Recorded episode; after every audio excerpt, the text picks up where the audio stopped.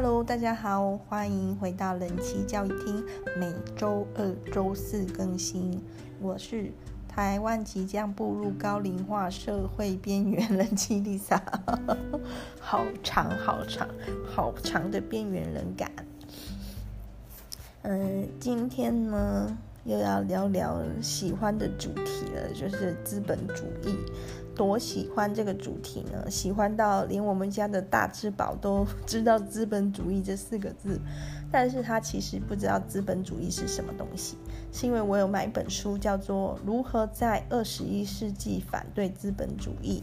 那大只宝呢，看到这个书的封面有一个，好像幽灵一样白白的鬼，但这个鬼的特色是他的嘴巴是一个钱的符号。大智宝就问过我，这是什么东西，我就跟他说，这就是资本主义。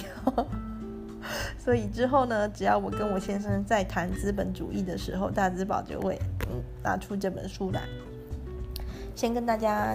简介一下我的戒毒近况。第一周呢，我的手机使用时间是一小时多，哈，一小时不到一小时半。第二周呢，已经来到一小时五十五分，哈，已经快要超过我自己定的目标两小时了。第三周呢，就超过两小时了，两小时半啊！天哪，这礼拜还要加加油才行。那虽然手机戒毒计划很失败，但是呢，我的不消费运动意外的成功哦。从我们大之宝开学开始，我已经一个月没有买，没有买任何就是食品之外的东西了，包含衣服啊、保养品啊。我本来就不太重视衣服、保养品、化妆品这些，也没有买玩具，也没有买书，有想看的书都去图书馆预约借回家看。哇，我自己都觉得 有点佩服我自己。其实有时候难免会想说，试试看新的面膜啊，买买一件怎么样的衣服啊，这种小消费其实能很容易在不知不觉中去做，或者是某一些新奇的厨房用品啊。但是我自己消费很容易大量消费，其实在玩具上。因为我曾经住过淡水新市镇一个很荒凉的地方，那已经不是淡水了，已经是海水了。我们家门窗户看出去就是海。那那个时候呢，住在那个淡水新市镇的时候，是差不多我们家大只宝六个月到两岁这段期间，哈、啊，正是很难带的时候，正是心力很。很憔悴、很焦悴的时候，所以就迷上了网拍买玩具，就是丢给他玩具打发他一下 这种感觉。嗯，那那时候因为大家不知道知不知道淡水老街是在红线捷运红线的最后一站，有些人可能会以为那里就是世界的尽头，我不是的。还可以再延伸一点哈，还可以再开车三十分钟，可以到我那时候住的淡水新市镇轻轨的最后一站。天哪，那地方好荒凉哦，然后光是去一间便利商店都要走六百公尺远，然后而且那间便利商店是莱尔富，中间都是没有房子的地方，中间都是经过一些荒地，然后烈日曝晒，海风吹。那里的树，淡水新市镇的树是后来种的。那里原本靠海的地方是没有原生林相，然后建了新市镇之后，马路就种行道树，所以树比人矮啊，就是说我讲的比大树还要高这样感觉。然后六百公尺的路这样长途跋涉，就是吹风啊，晒日头，好不容易到莱尔富，就会很想买点什么。有时候就会买小玩具，可能单价不到一百元的小车车啊，或者是贴纸布啊那种，就买给大只宝，就养成了很不好的习惯。尝到一点甜头，就是一个新玩具，小朋友他就会玩上个半天一天的，我就可以比较轻松。之后就好像失去理智这样子。等到我回过神来的时候，家里面已经满坑满谷的都是玩具了。前阵子呢，我们家大只宝呢，终于换新鞋，就是他一双鞋差不多可以穿一年。我们一年就是买一双布鞋，然后通常都是买 New Balance，因为第一次第一双买的就是 New Balance，然后那个 N 呐、啊，就认得那个 N 之后，大只宝就是都要穿 New Balance，哈，或许他一生都穿 New Balance，嗯，这样也没关系。然后差不多一年就买一双。小朋友的鞋子虽然大小比大人的鞋子小很多，但价格跟大人的鞋子是一样的。我觉得好亏哦，这种品牌鞋啦。好，然后因为我们这边其实没有没有这种鞋店，要去到附近的，比如说像那个大江啊，或者是华泰名店城这样的地方买。然后我先生带去，我没有去，我在家里顾小的。然后中间经过玩具店的时候，据说这个。大之宝流连忘返，但是没有买给他。然后我先生还教育了一下，就为什么不买玩具？因为制造玩具的过程中就会耗损很多的资源。等到这些玩具不玩的时候，它会变成垃圾，会变成塑胶粒在海里面，会害死鱼啊、乌龟啊，会害死海豚啊、乌龟这些。家里已经很多玩具了，就不买。我们就说好了，只买一次，就是圣诞节的，不是只买一次。那个不是买的，圣诞节老，但是圣诞节的时候，圣诞老公公会送乖孩子一个玩具这样子。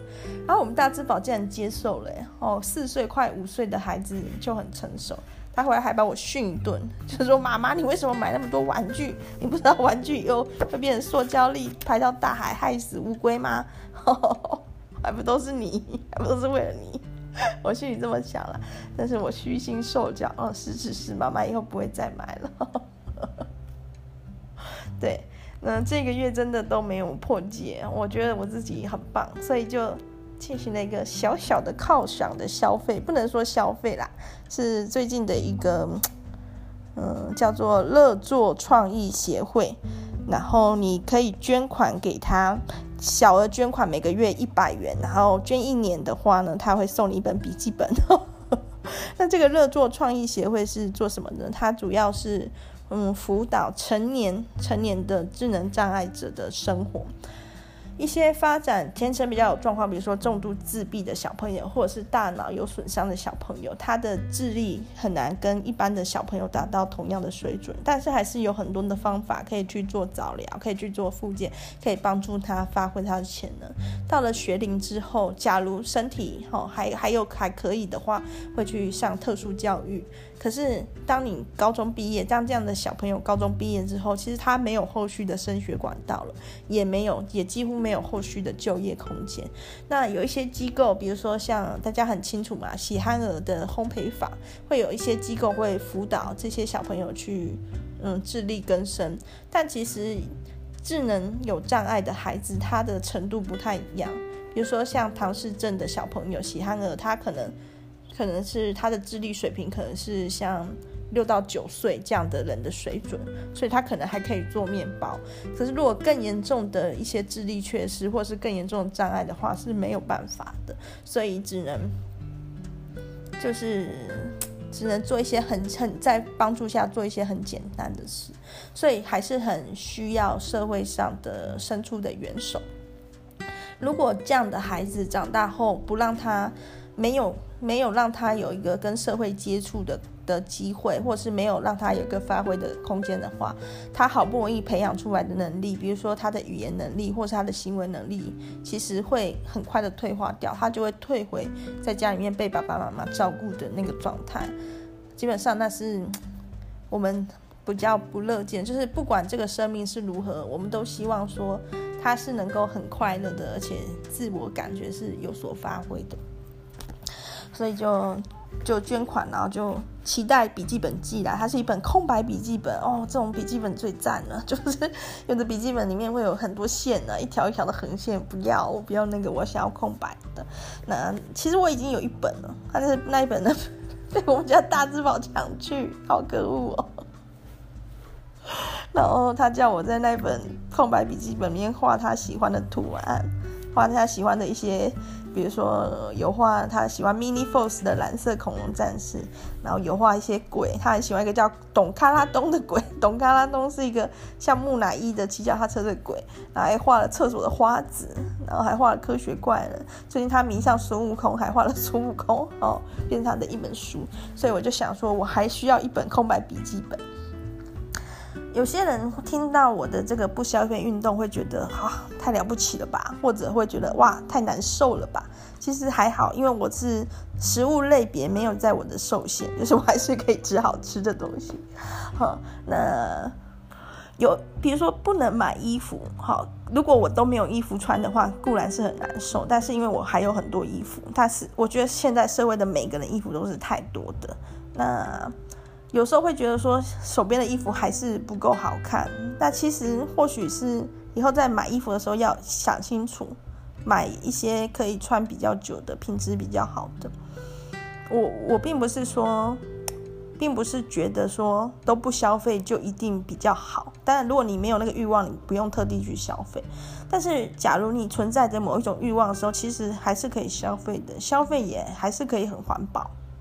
就是你就你就买可以用比较久的嘛，比如说像笔电，如果你买一台便宜的笔电，然后用两三年就完全跑不动，就要换，那不如你买好一点的，比如说你买 Mac Mac Pro。这样子一台可以用上快十年，而且看起来还是很潮的话，那不是就很好嘛？所以说有时候，嗯，不是不是只有不买东西一个选择，好，可能提升自己的鉴赏力，提升自己使用物品爱惜。然后一件衣服，如果你买很便宜的成衣，那一定很快就穿坏。那如果你买比较好的品质比较好的衣服，你如何爱惜它去？可以使用，可以穿很多年。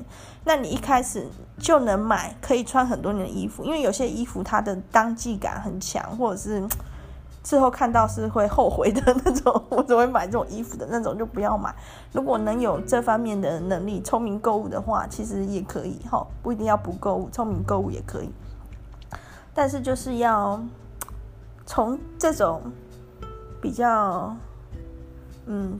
单一的价值观中去跳脱出来，好，资本主义是什么意思？利益是很好的，资本主义指的是人每个人都有权利去拥有财产，去追逐财产，每个人都可以做出最利己的选择。自由市场，自由竞争的市场，每个人都做出对自己最有利的选择，就会。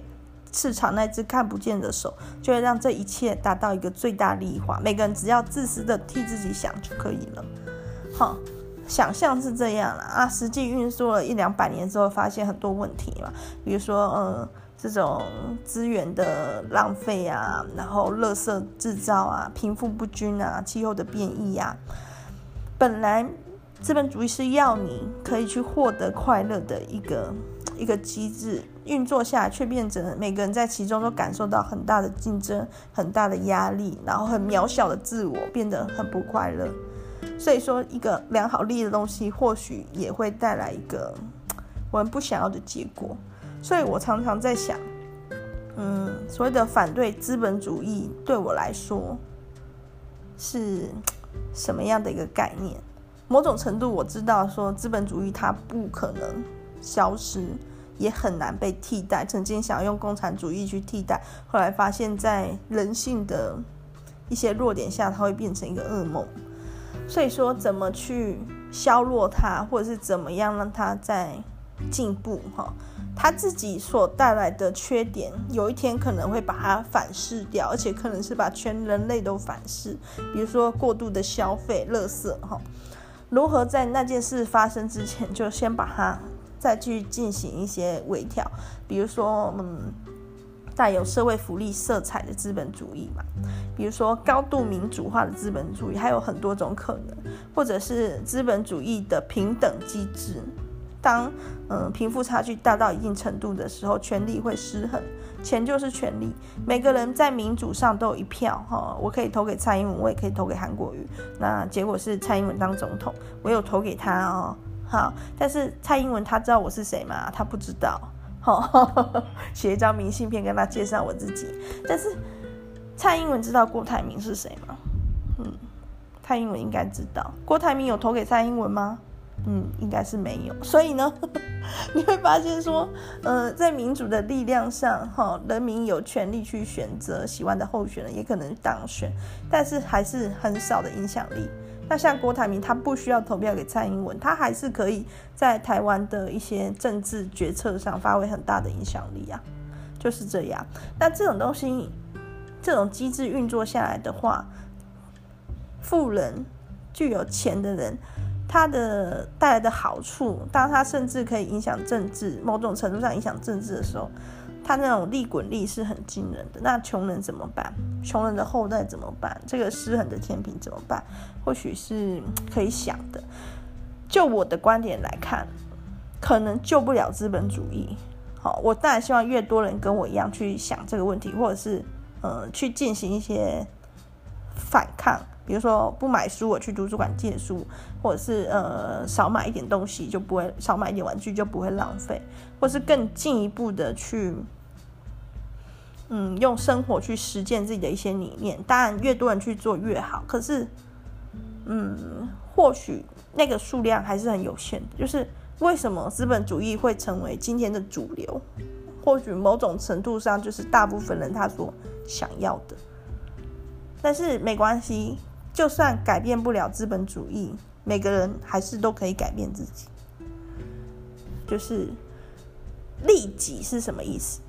在现代社会，利己就是赚很多钱，赚更多的钱，好像钱就等于幸福。可是我觉得那是这个等号是要被质疑的，好像消费可以。带来幸福，我觉得这个路径也是要被质疑的。举 IKEA 为例好了哦，IKEA 它打造的是一个舒适、让人放松的生活空间，所以有些人跑去 IKEA 还会躺在床上睡着，太放松了。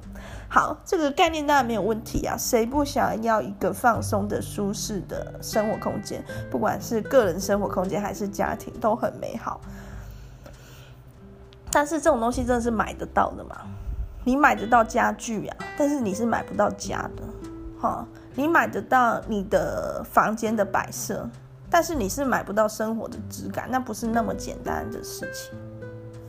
如果说你跟你的家人相处得很不好，或者是你跟你的伴侣相处得很不好，那你家再怎么漂亮，其实都是反而是很讽刺的，就是人去楼空，家那么漂亮，人留不住。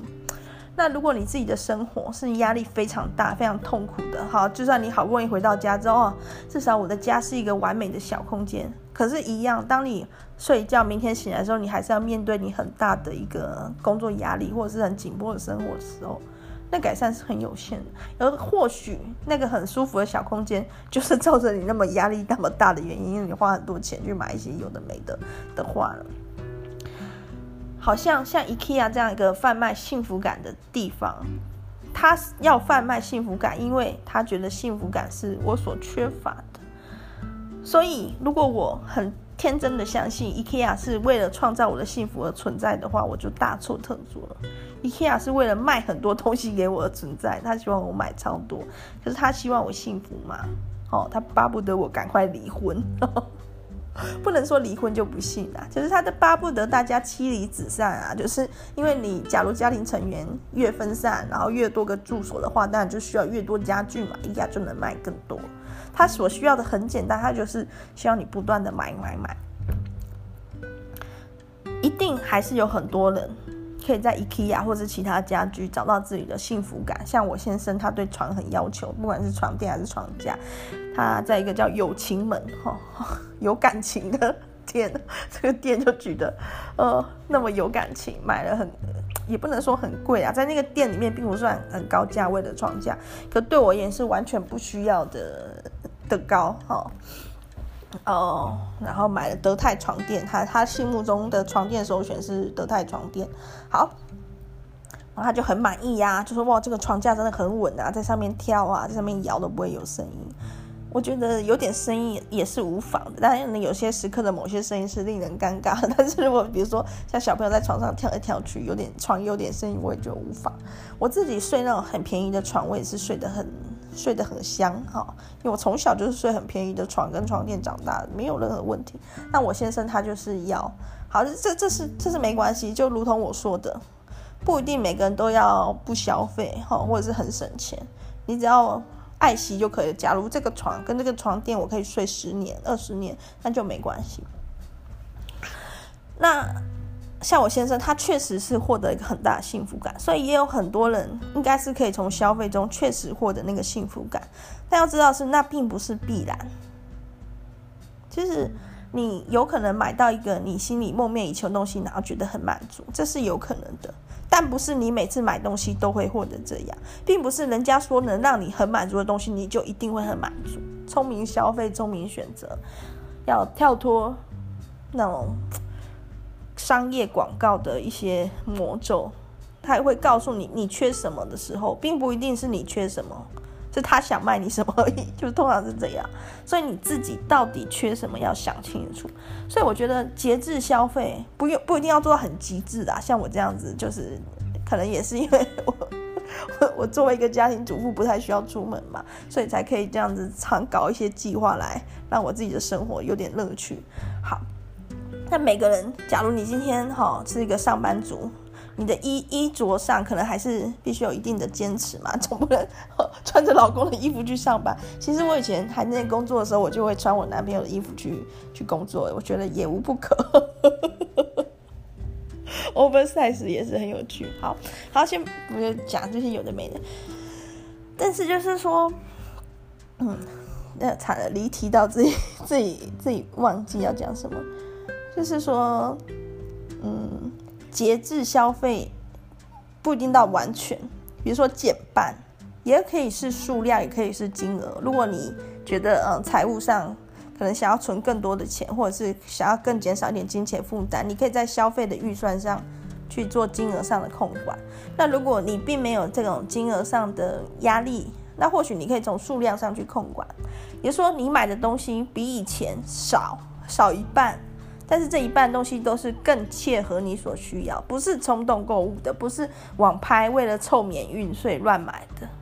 这样的话，你的生活就会好很多，起码杂物就不会那么多，而且，要么你可以省下钱，要么你可以提升品质。比如说，呃，你一个月的自装预算是五千块，以前可能会一千左右的衣服买五件，现在不了，只买一件。到底要买哪一件？不就要想很久吗？因为你只有一次机会，一个月只能买一件，那你要买哪一件？所以你最后买下的那一件，五千元买下的那一件，首首先它的价值就。可能比那五件加总，哦，可能是那五件的加总，是至少价格上是。再就是它是你五中选一的那一件，所以说进行这种消费上的限制，吼，不一定会带来痛苦。一开始可能会，因为你常常要去选择，你不能全部都要。过一段时间之后，它其实会让你的生活水准越来越好，生活水平越来越好，让你的购物能力也越来越好，因为你能买东西的机会很少。所以你一定要 push 自己去找到最适合自己的，或者是呃能够用最久的那种各种考虑下去买出那个独一无二的东西。那有些人其实就比较简单，就用钱去决定，反正最贵的就是最好。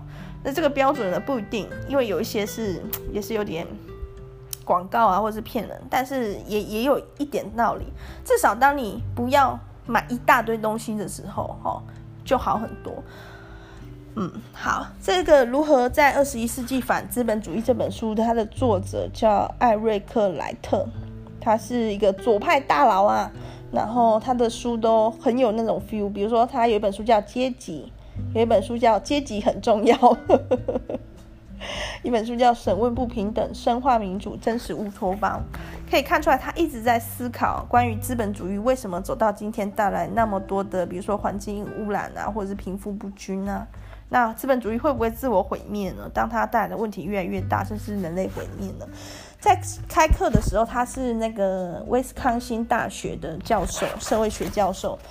在这本书的后记有讲到说，嗯，这个 Eric 教授呢，他很喜欢学生发问，他很鼓励学生去思考。那有些学生他的发问或者是他的质疑，就是不一定是很。一针见血，不一定是很高明的论点。那这个 Eric 教授呢，还会帮这个学生把心里真正想讲的话讲出来，或者是做一些补充论述。因为很多人其实自己都好像搞不太清楚自己在想什么，但是就觉得哪里怪怪的嘛。这 Eric 就会帮学生去思考，他也很鼓励学生写作。假如学生交给他三页的 paper 哈，三页的作业，这个 Eric 教授给的评语通常都超过。哇，真的。好会写哦，这个这个大佬啊，这个左派大佬，他非常鼓励学生在利用写作去把自己的嗯思想的逻辑或是脉络越清晰越好。他也很愿意花时间跟学生去讨论。如果学生对于自己的成绩不满意，可以再补交作业，可以再改。好，如果对他的论点不满意，对于教授的评语不满意，也可以再去做回复哦，他都会再继续去跟你讨论。思考很重要，不一定思考就能带来改变。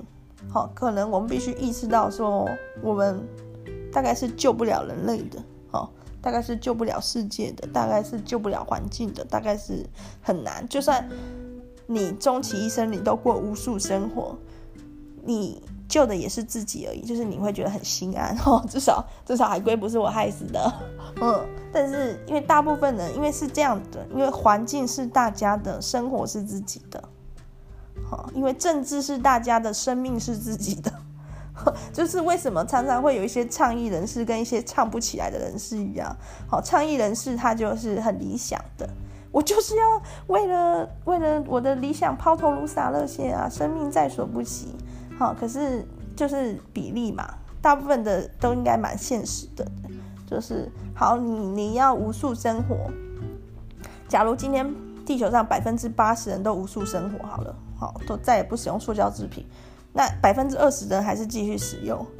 可是真的环境改善的时候，那百分之二十人也受益，就是当海里的鱼类又多了起来，生态又丰富多样，当气候又稳定的时候，那百分之二十人也受益。那反过来，如果今天百分之八十人都不愿意去响响应这个运动，只有百分之二十人在努力，然后结果当然还是持续的恶化。那那百分之二十努力的跟那百分之八十努力的人，其实还是享受同一个环境。可在生活当下，那个便利性的当下呢？好，无数生活人当然就要忍受生活的不便啊。比如说，当我提着大包小包，已经用过了塑胶袋再重复用去买菜，然后因为鱼肉啊装在塑胶袋里面，那个塑胶袋就不可以用了，那个太恶心，所以我会带碗、带锅子去装肉类。大包小包就不方便就算了哦。好，菜市场菜贩都还很过分，都还会收环保税。就是比如说猪肉嘛，称一称一百三十二，那个称上有写，就他会输入单价，然后称重量显示价格。如果我没带环保的东西，我没有带锅碗瓢盆去装哈，他自己用他的塑胶袋装，他会说好，算你一百三就好。可是如果我有带一个保鲜盒，说帮我装在这个里面，他就会算我一百三十二，他就不会帮我去掉零头，他觉得你付得起这个钱，哦，好可恶，气死了。那后来我有些长辈跟我说，不是这样的，是因为他们那个作业呀。很很快的，菜市场的人一天不知道卖出几百万条萝卜啊，几几十条猪五花，所以他们很快，他们动作很快。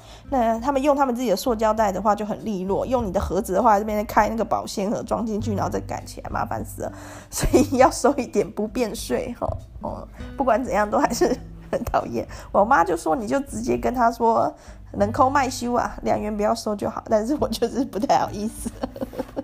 有点介意又不好意思讲出来，真是别扭的我。好，所以说，嗯，想喝饮料，但是手边没有自带杯子的时候，能不能忍住不喝那杯饮料呢？呃，环境的问题好像还在很久以后，呃，可是现在想喝那杯饮料的心情已经很迫切，所以人会去选择这个，我觉得没有什么。好责怪，不可厚非，对，所以我在想，怎么让这些事变得也是很利己的？我在想，怎么用资本主义反资本主义，就是用这个利己的概念，追求自己最大利益的概念去推行所谓的减少消费运动。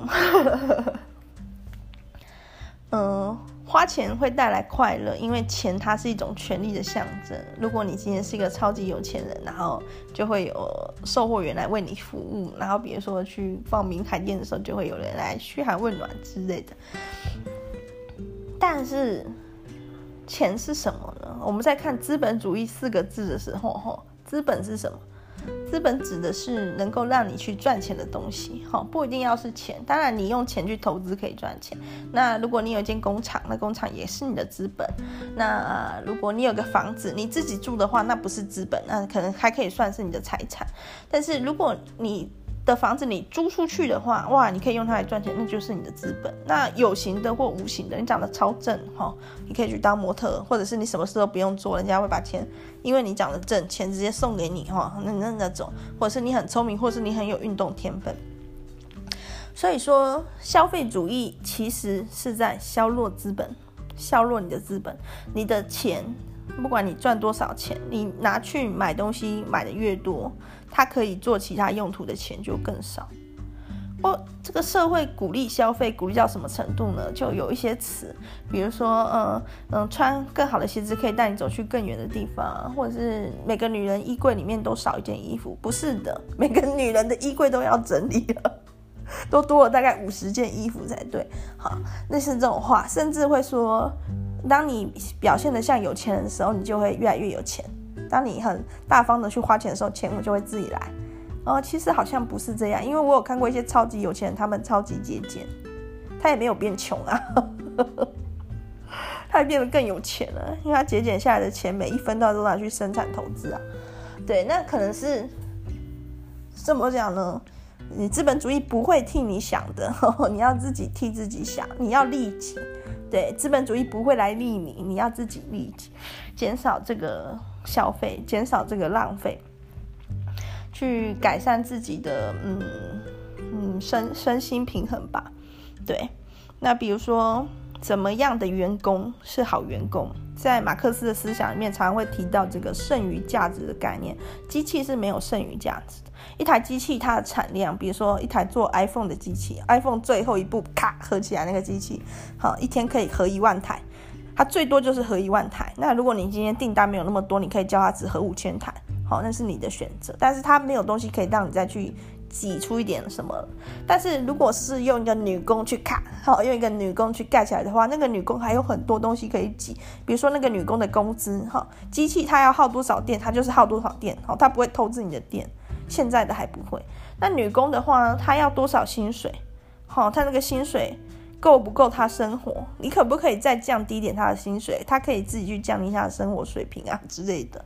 那或者这个女工，你可不可以叫她做快一点，给她一点压力，逼她做快一点，逼她去做一些手部练习，然后和那个 iPhone 和 iPhone 十三合的很快。那甚至这个女工，当她离开工厂之后，她会不会去买东西啊？钱有一部分的利润又可以回到你的手上。所以一个资本家哈，在马克思的思想里面，一个资本家他是会去。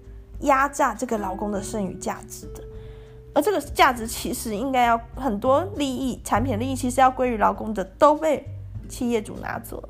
当然了，我们假如帮一间公司工作，我们可能就不想买那间公司的产品，因为工作的时候做了很多鸟事。但是，就算你买别的公司的产品也一样的，因为别的公司的员工就会来买你们公司的产品。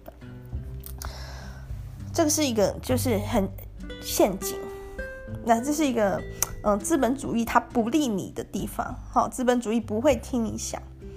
那所以，当我们用资本主义去反资本主义的时候，当我们自己替自己想的时候，我们就要拒绝这种诱惑。哈，刚开始的时候一两个礼拜是会难过的，就像你戒毒，你一定会难过。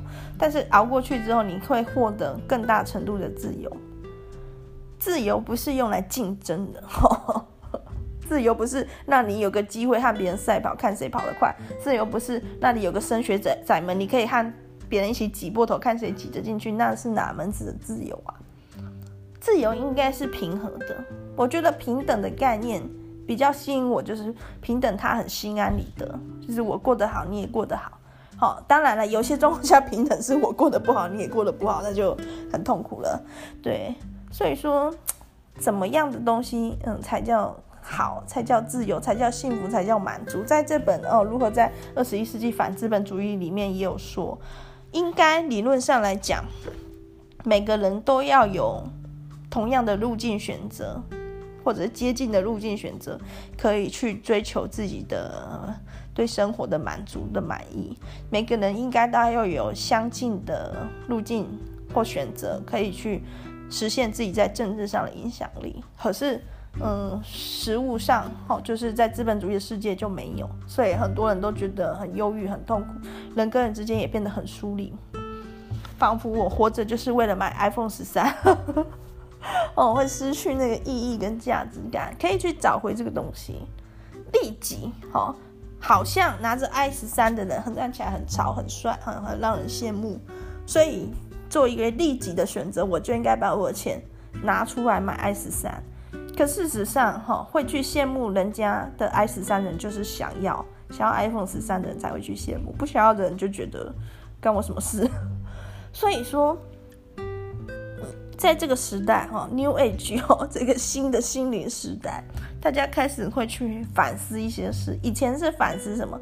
反思神啊，真的有神吗？真的有上帝吗？真的有释迦牟尼佛？真的有如来佛祖？真的有孙悟空吗？哦，像连我们家的呃大智宝，他最近迷上孙悟空的故事，他也会问我，所以孙悟空是真的吗？然后我就我就 我就会告诉他不是，我妈就会说是。很有趣，好，不管，好，我的意思是，一直的反思，就是另外一局的运动，觉得神如果有个神，他并不是一个创世纪的神，或者是在天上的神，突然会跑出来吓你一跳，嘿嘿的神，而是你心里的力量。我觉得一样，在资本主义的时代里面，真正的幸福不会是买了一大堆东西之后，因为事实上有一堆东西家里就是很挤、很乱、很难整理啊，光想到。衣柜每次要换季都觉得天哪，我让我死了算了，就是甚至会想说就买一些新的好了，不要换季了，真的会这样？那是不是就是衣服太多了呢？哈，真正的的资本主义的幸福在于心灵的反思的力量。也说幸福不是我买了什么，我拥有了什么，好，幸福是我自己的一个能力。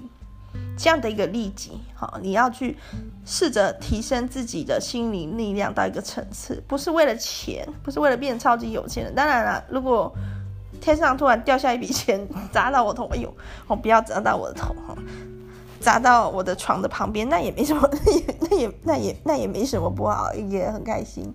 但是就是说，不是，我不是为了那个钱而。生的，我在我们要学着去挑战那个比较单一的价值标准，去看看有没有那个可能，并且在这个思考的过程中去找到力量。哈，或许没有办法再去嗯削弱资本主义或净化资本主义，但我们可以再去净化自己，或者是削弱自己的欲望。好，一点小小想法。最近呢，Lisa 开始看心灵成长的书哈，因为我觉得心灵成长是个骗局。但是就是说，如果我我，可是我到底怎么知道嘞？就是如果我不花钱去上那些课，我怎么知道他有没有要骗我？所以我想说，先从图书馆借点书来研究看看，再去判断一下。好。今天是星期二，星期四的时候还会有一集广播，那期待到时候跟大家线上的相会，拜拜。